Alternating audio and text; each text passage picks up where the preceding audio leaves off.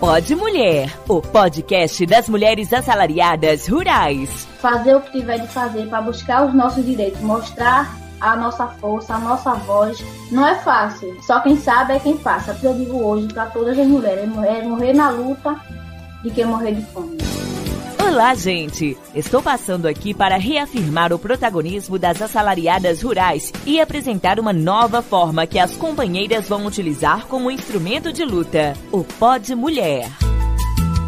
Olá, gente! Uma alegria estar aqui com vocês. Eu sou Ana Rogéria e, junto com a equipe Contar, vamos começar mais uma edição do Pod Mulher. No mês de maio, as mulheres assalariadas do Rio Grande do Norte realizaram a primeira oficina de trabalho sobre gênero e direitos humanos. O encontro aconteceu em Natal. A Comissão Nacional de Assalariadas Rurais participou da oficina. Foi uma pauta de luta e organização sindical, mas também foi momento para conversar mais sobre os direitos dentro dos espaços sindicais. Na oficina em Natal, a Comissão de Mulheres convidou a doutora Cristiane Lopes, que é procuradora do Ministério Público do Trabalho e da equipe da Coordenação Nacional de Erradicação do Trabalho Escravo.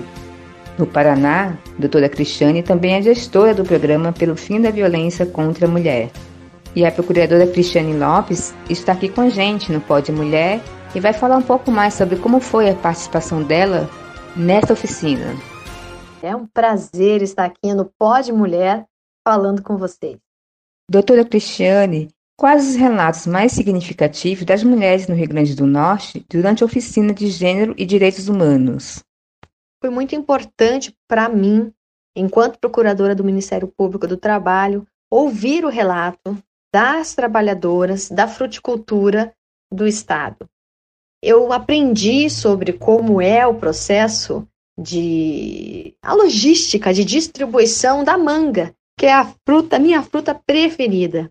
Mas infelizmente também aprendi, agora cada manga que eu for consumir, eu vou me lembrar das duras condições de trabalho vivenciadas pelas mulheres que trabalham no segmento.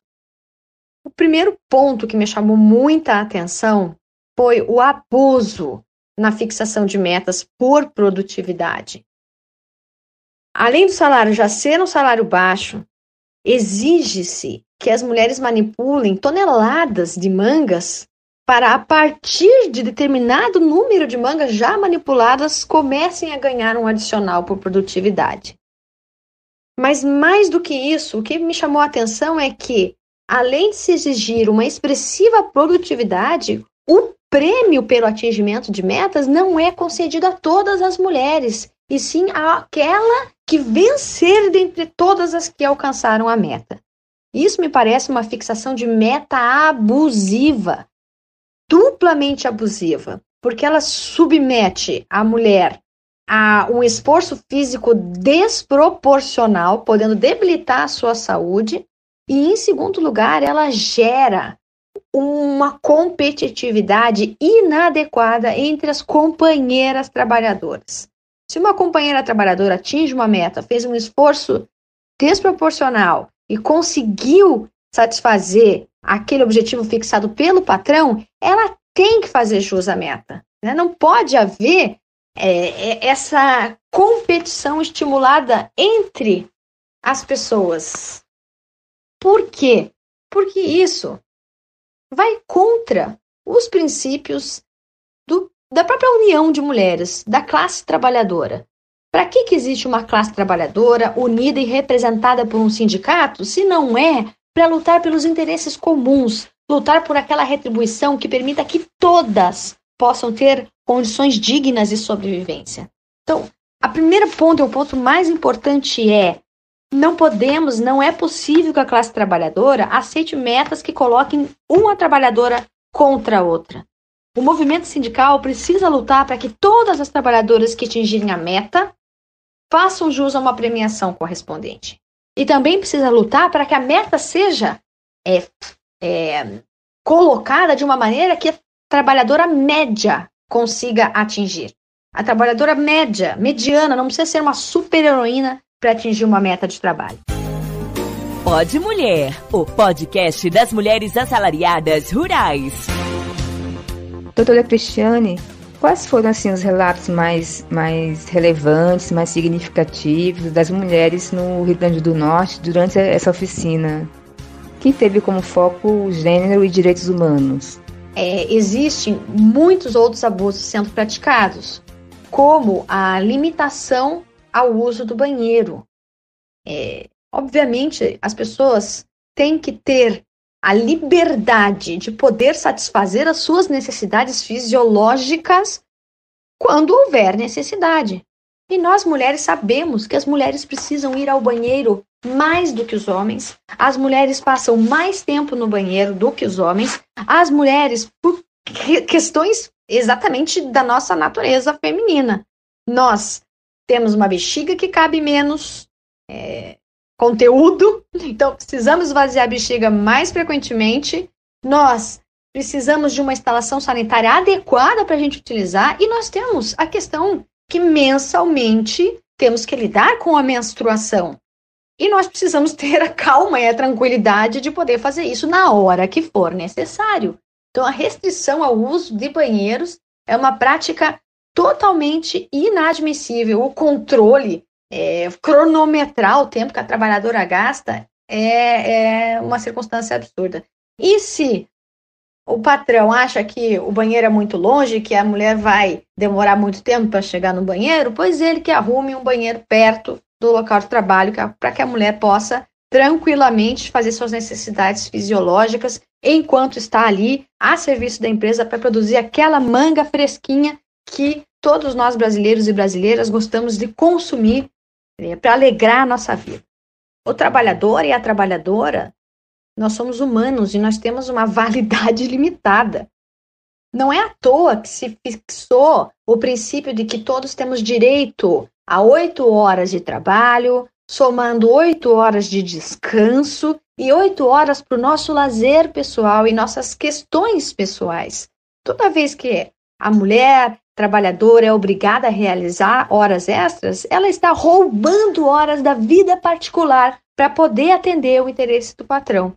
E em atividades extenuantes, como é a manipulação de alimentos, essas horas roubadas prejudicam a saúde da mulher. Então é importante lutar por uma limitação da jornada de trabalho e limitação da produtividade exigida. Mais pessoas devem trabalhar na colheita, da, na, na manipulação da fruticultura, e essas pessoas devem ter um salário digno. Porque toda a trabalhadora tem direito a uma remuneração digna pelo serviço prestado. Então é importante a conscientização da importância e da justeza dessa luta. E quando a gente ouve esses relatos, né, essas, essas situações, ou quando se comprova quando a mulher assalariada rural ela teve seu direito violado, é, que providências que ela pode tomar, além de procurar, claro, o um sindicato? Foi muito interessante a gente perceber no encontro que algumas mulheres relataram que nem todas as plantas industriais funcionam da mesma maneira. Ou seja, não é todo gerente que cobra o tempo em que a pessoa vai ao banheiro, não é todo gerente que estabelece metas tão inatingíveis como essas que foram narradas, Logo, isso significa que, se não é todo gerente que estabelece, é a luta sindical, é a luta, a união das mulheres em favor dos seus direitos que vai gerar a tensão necessária para que o patrão retroceda e estabeleça uma meta factível. Porque as metas abusivas constituem situação de assédio moral organizacional e cabe denúncia ao Ministério Público do Trabalho a respeito dessas práticas. Conversamos no encontro sobre como fazer essas denúncias. Hoje em dia, nós chamamos a denúncia ao Ministério Público de notícia de fato. O mais adequado é que o sindicato, como representante dos interesses da categoria, possa encabeçar essa denúncia, possa encabeçar essa notícia de fato, que pode ser feita pelo próprio computador. Você entra na página do Ministério Público do Trabalho, lá vai ter um iconezinho dizendo coleta de denúncias e, de posse de todas as informações que vão ser noticiadas, é dado início a um processo auto-instrucional Primeiro vai perguntar o nome da empresa, depois vai perguntar o endereço, depois vai perguntar qual é a situação antijurídica que vai ser denunciada e a pessoa vai completando essas informações. É muito importante ter riqueza de detalhes. Definir, por exemplo, quantitativo exato das metas que estão sendo exigidas, por que elas são abusivas, relatar situações que estão acontecendo. As trabalhadoras estão adoecendo, as trabalhadoras estão sentindo dores musculares. A meta é proporcional ao esforço realizado, né? Tudo isso deve ser bem contextualizado para mostrar ao procurador ou procuradora que for receber aquela notícia da importância de se investigar e da importância de se modificar essa situação. Uma vez que a denúncia é recebida, a empresa é chamada para se defender e se estabelece um processo de negociação. Essa negociação tem o, o objetivo de promover o ajustamento de conduta, ou seja, que a empresa reveja seus conceitos, reveja seus atos, reformule as metas e retribua adequadamente o trabalho das mulheres que estão ali se dedicando a, ao processamento da fruticultura. Pois bem, se o MPT não atinge esse objetivo por meio de negociação, no qual a parte noticiante, que será o sindicato e a empresa, vão poder conversar é, até chegar a um denominador comum, se isso não for satisfatoriamente resolvido, o MPT ingressa com uma ação civil pública, sendo que o sindicato pode ser, inclusive, um assistente do MPT para ajudar a defender os interesses da classe trabalhadora, que nesse caso são interesses coletivos de todas as pessoas que trabalham ou que vierem a trabalhar nesse segmento. Doutora Cristiane Lopes, muito obrigada, muito grata mesmo pela sua participação aqui no Pode Mulher. Pode Mulher, o podcast das mulheres assalariadas rurais. Participe e divulgue nosso Pode Mulher. Acesse nossas redes e canais de comunicações da Contar através do site www.contar.org.br. Um abraço.